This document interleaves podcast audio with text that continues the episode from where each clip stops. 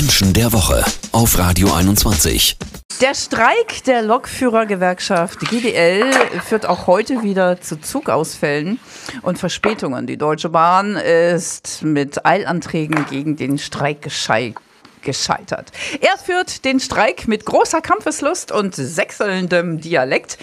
Der Chef der GDL, Klaus Wieselski. Hallo, guten Morgen, Erkenntniscoach und Sozialpsychologin Mira Mühlenhoff. Guten Morgen, Mira. Hallo. Hallo, Annette. Ist Klaus Wieselski so ein richtiger Rebell? Ja, wie er im Buche steht. Da könnte man meinen, also man braucht eine bestimmte Persönlichkeit, um überhaupt als Gewerkschaftsboss aufzutreten. Und die hat er auf jeden Fall.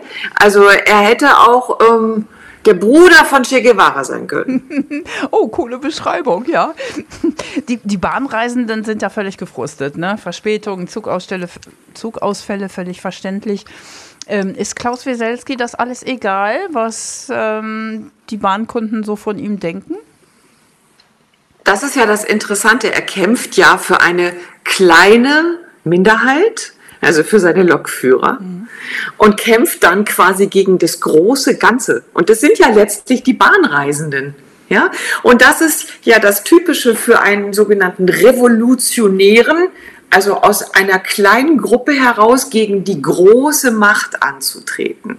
Und äh, da ist es ihm auch wirklich egal, dass die anderen, nämlich die Bahnreisenden, viele sind. Mhm. Er kommt quasi als Revolutionär und will aus dem Kleinen gegen David gegen Goliath. Das ist sein Prinzip. Und das, äh, das ist ja die Urquelle von Rebellion aus dem Kleinen gegen das Große. Das Dumme ist nur, dass wir, wir, damit meine ich die Bahnreisenden, dabei die Gelackmeierten sind und die Deutsche Bahn natürlich sowieso. Hm. Das eben schon angedeutet. Wird man denn zu so einem Gewerkschaftsbossführer geboren? Irgendwie schon, wenn man eine bestimmte intrinsische Motivation in sich trägt. Ob das jetzt unbedingt dann in die Gewerkschaft führt, sei mal dahingestellt, aber es geht dann immer um den Kampf gegen etwas. Diesen Kampf David gegen Goliath, egal ob das auf dem Tennisplatz ist oder ob das in einer Gewerkschaft ist oder ob das in einer in, sogar in einer Friedensbewegung ist. Mhm. Es geht immer um das Prinzip, ich bin dagegen, gegen das, was die da oben, die Großen, die Bosse, wie auch immer sie dann bezeichnet, was die da machen.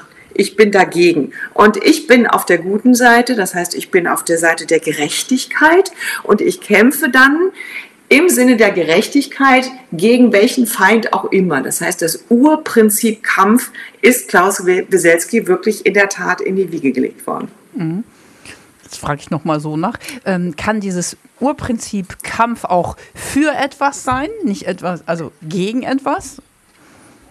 Aus Sicht desjenigen, der kämpft ja sowieso. Hm. Klaus Weselski kämpft ja für etwas. Er kämpft ja für Gerechtigkeit für seine Lokomotivführer.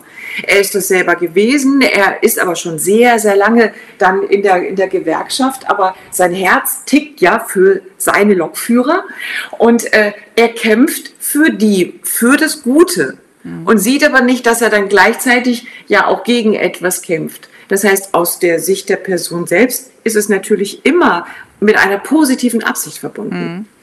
Hm, welche anderen Prominenten zum Beispiel sind so ähnlich wie Klaus Wieselski, dass wir uns das mal so ein bisschen bildlicher vorstellen können? Ja, also auffallend viele Menschen mit dieser intrinsischen Motivation finden wir in der Tat im Sport mhm. und dann aber interessanterweise in Einzelsportarten. Denn auch Klaus Wieselski ist ein Einzelkämpfer. Er hat in seiner GDL gar nicht so viel Rückhalt wie er immer sagt. Ganz im Gegenteil, es gab schon sehr viele Konflikte auch innerhalb des Vorstands der GDL. Da hat er Leute abgesägt, selbst sein Ziehvater, der, sein Vorgänger, der Manfred Schell, hat sich von ihm abgewendet und, und hat gesagt, der Typ, der zieht wirklich seinen eigenen Stiefel durch. Das wiederum finden wir im Sport, zum Beispiel beim Tennis. Ja, also Boris Becker ist, also fällt einem da so als erstes ein, also nicht in einem Team zu kämpfen, sondern erstmal den eigenen Sieg nach Hause zu tragen. Mhm. Ja, das ist also jetzt nicht, äh, nicht unbedingt der Mannschaftssport. Da kämpft man dann vielleicht auch mit einer Mannschaft und so, aber äh, eigentlich geht es um den, um den persönlichen Sieg. Und ähm, das können wir dann auch ähm, auf die Politik übertragen. Da haben wir jetzt, fällt mir als erstes immer Frauke Petri ein, die ja jetzt nicht mehr so aktiv ist im Polizirkus. Aber auch da konnte man sehen, ihr ging es auch um diesen persönlichen Kampf gegen etwas. Und äh, auffallend oft in der Tat auch in dem Umfeld von, ähm, von Gewerkschaften oder auch Betriebsräten. Hm. Also so eine Art einsamer Wolf ist man dann mit Kampf. Ja, hm. ja. Der, das Prinzip einsamer Wolf, und das sagt er auch über sich selbst übrigens, er mag sich ja auch in diesem Bild als harter Hund ja, das sagt er immer gern von sich selbst. Und sein Vorbild ist Martin Luther. Er hat gesagt, der hat auch gegen alle gekämpft und hat auch seine Thesen an die Wand mhm. gehämmert, ohne Rücksicht auf Verluste. Mhm. Wie können wir mit Menschen umgehen, ja, die so ähnlich ticken, so, so kampfgesteuert sind wie Lokführerchef Klaus Weselski? Letztlich geht es ja darum, diese Energie, die ja eigentlich eine positive Energie ist, nämlich im Sinne für etwas, in, sag ich mal, geeignetere Bahnen zu lenken. Man kann diese Menschen nicht stoppen, äh, nicht, Entschuldigung, man kann diese Menschen nicht stoppen. Man sollte sie in den richtigen Kampf schicken. Also man sollte sie letztlich beschäftigen und man sollte sie sogar auch für die Sache losziehen lassen, aber versuchen, das Ziel vielleicht ein bisschen zu steuern oder zu beeinflussen. Wofür soll denn dieser Mensch kämpfen?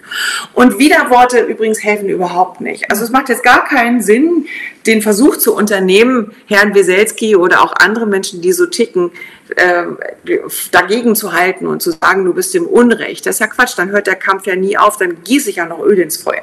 Sondern ich sage, ja, du bist mit deiner Sache super, geh mal bitte mit deiner ganzen Energie in diese Richtung. Und dann halte ich mir zum Glück auch selber den Konflikt und den Kampf auch fern. Mhm. Das ist ein sehr, wäre ein sehr ähm, schlauer Trick, diese Menschen nicht auch noch zu bekämpfen in ihrem Gerechtigkeitssinn. Das mhm. macht wirklich in diesem Fall keinen Sinn. Genau. Ja. Toller Tipp, vielen Dank. Sehr spannend. Vielen Dank, Mira Mühlenhof. Gerne. Ausgezeichnet mit dem Niedersächsischen Landesmedienpreis. Menschen der Woche mit Mira Mühlenhof und Marius Hühne.